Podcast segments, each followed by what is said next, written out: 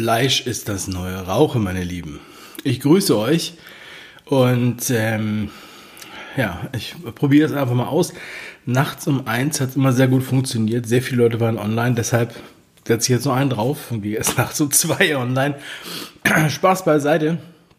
Ähm, ich bin eingeschlafen und zwar über der Recherche und äh, bei der Sichtung der neuen Folge Lanz mit Streeck. Ich glaube, das sagt schon alles. Deswegen wollte ich lieber ein anderes Thema wählen. Und ich glaube tatsächlich, und habe das schon vor, vor einigen Jahren gesagt, Fleisch ist das neue Rauchen. Darauf möchte ich heute zu sprechen kommen. Mit einer kleinen persönlichen Geschichte. Aber vorab ähm, habe ich noch ein paar andere Sachen, die ich ansprechen muss.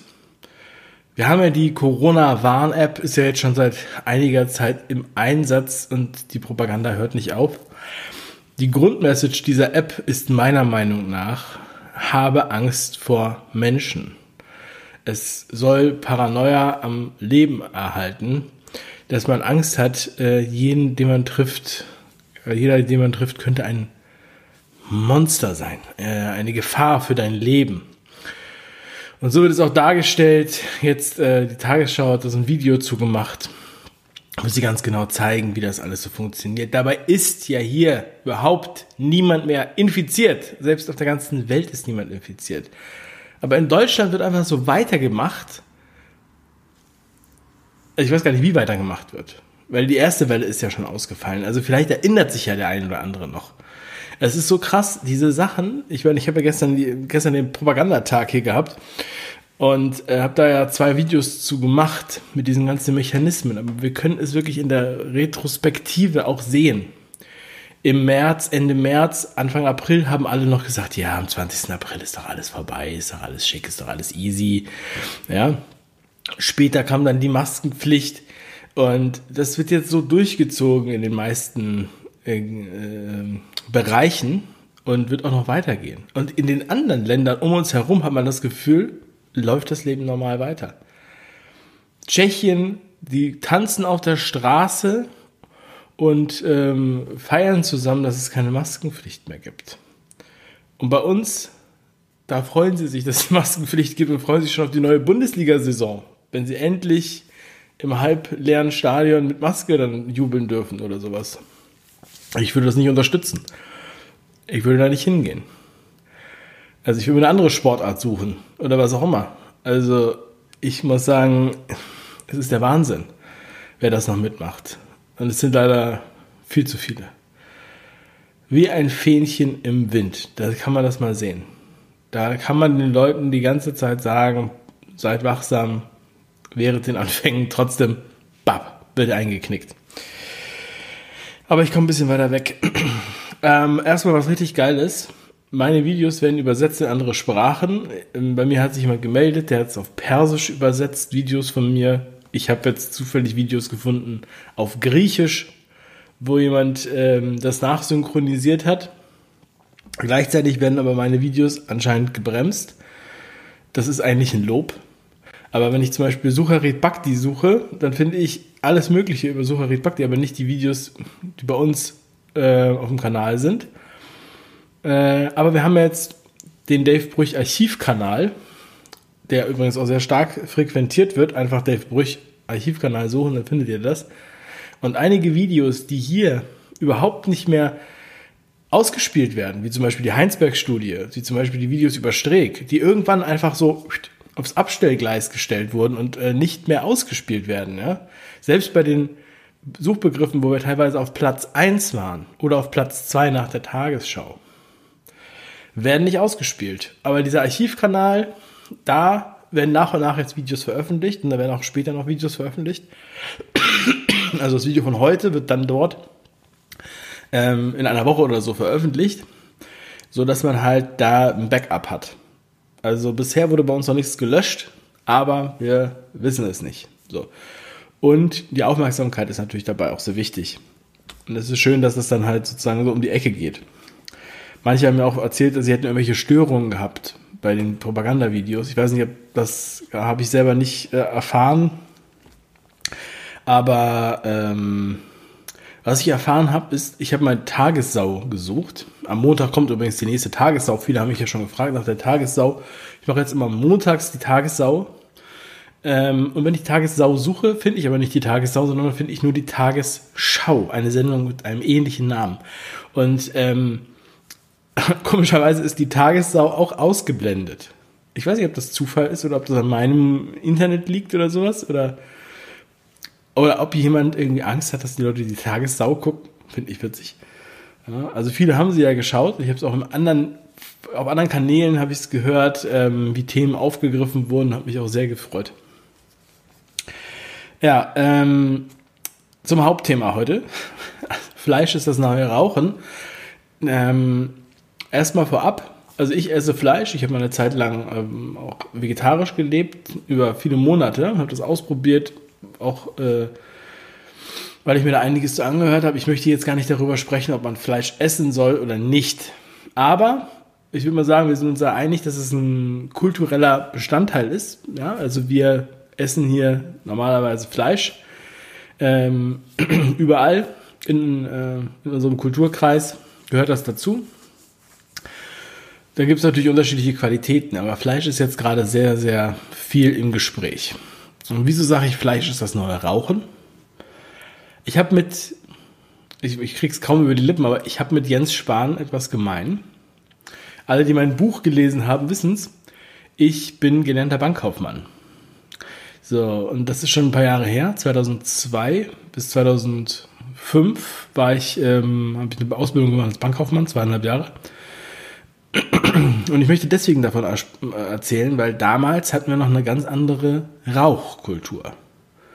Damals habe ich noch geraucht und ähm, ihr könnt euch das folgendermaßen vorstellen. Die Bank, die Filiale, ich habe bei einer großen privaten Sparkasse ge, äh, gelernt in Hamburg.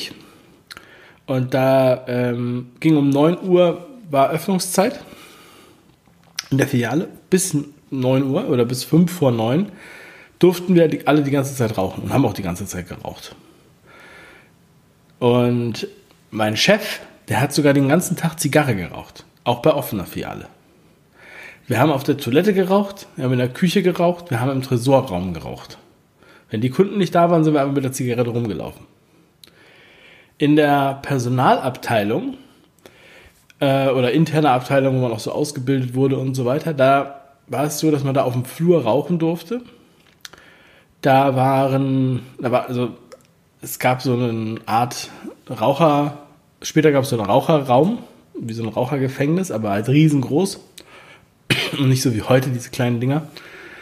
Ähm, und es gab halt auch äh, Aschenbecher auf alle paar, also alle 15 Meter oder so. Und ähm, später habe ich bei, beim Büro gehabt bei Studio Hamburg. Das ist so ein Studiokomplex in Hamburg, wo halt äh, Sesamstraße und äh, alle möglichen Kram wieder gedreht. Halt so Studiohallen. Und ähm, da gab es auch die Postproduktion, also da, wo geschnitten wird. Und da durfte man auch bis 2000, keine Ahnung, 13 noch rauchen. Überall, außer in den Schnitträumen, aber in der Küche, auf dem Flur und so weiter. Und da war das auch ganz normal, dass die ganze Zeit die Leute geraucht haben. So, das sind jetzt zwei Beispiele dafür, dass es ja, also viele können sich auch daran erinnern, es gab sogar Raucherabteile in der Bahn. Ja, also als wir noch, äh, als ich angefangen habe zu pendeln und Bahn zu fahren, da gab es immer noch Raucherabteile in der Bahn. Da muss ich mal gleich husten, wenn ich das Rauchen rede. So, komisch. Ähm, und jetzt kann man sich das ja überhaupt nicht mehr vorstellen man kann sich das ja gar nicht vorstellen, dass Leute überhaupt irgendwie in geschlossenen Räumen rauchen oder in, Büros oder in der Bankfiliale. Ja. Das heißt, das, und das ist jetzt noch nicht so lange her. Vom Gefühl her. Ja, also ist jetzt auch schon einige Zeit her. Und ich habe schon vor mindestens zehn Jahren, habe ich gesagt, vielleicht sogar noch länger, ähm, Rauchen ist das ein, äh, Fleisch ist das neue Rauchen. man kann sich das gar nicht vorstellen. Aber man kann anscheinend das ändern. Also man ändert das einfach und dann ist es halt äh, nicht mehr sozusagen gesellschaftlich so akzeptiert, auch wenn man sich das vorher überhaupt nicht vorstellen kann. Weil zu dem Zeitpunkt, wo wir alle in der Bankfiliale geraucht haben, war das das Normalste der Welt, dass wir die Zigarette ausgedrückt haben und danach haben wir die Tür aufgeschlossen. Also es muss ja in einem Raum gerochen haben, äh, wie bei äh, Marlboro im Testlabor. Und ähm, das, was wir jetzt beim Fleisch sehen, ist ja so, dass wir jetzt an einem Punkt sind, wo es auch äh, also Fleisch ist ja zum einen total billig, ja, ähm, also außer jetzt Biofleisch. Ich mache das mal beim Hühnchen, ja, ein Hühnchen, Bio-Hühnchen kostet so 15 Euro oder sowas, 12, 15 Euro, manchmal ein bisschen mehr.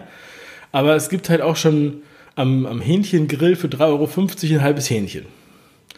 So, und dann fragt man sich, äh, was muss dieses Hähnchen im Einkauf kosten und was muss es erdulden, damit es diesen Preis hat.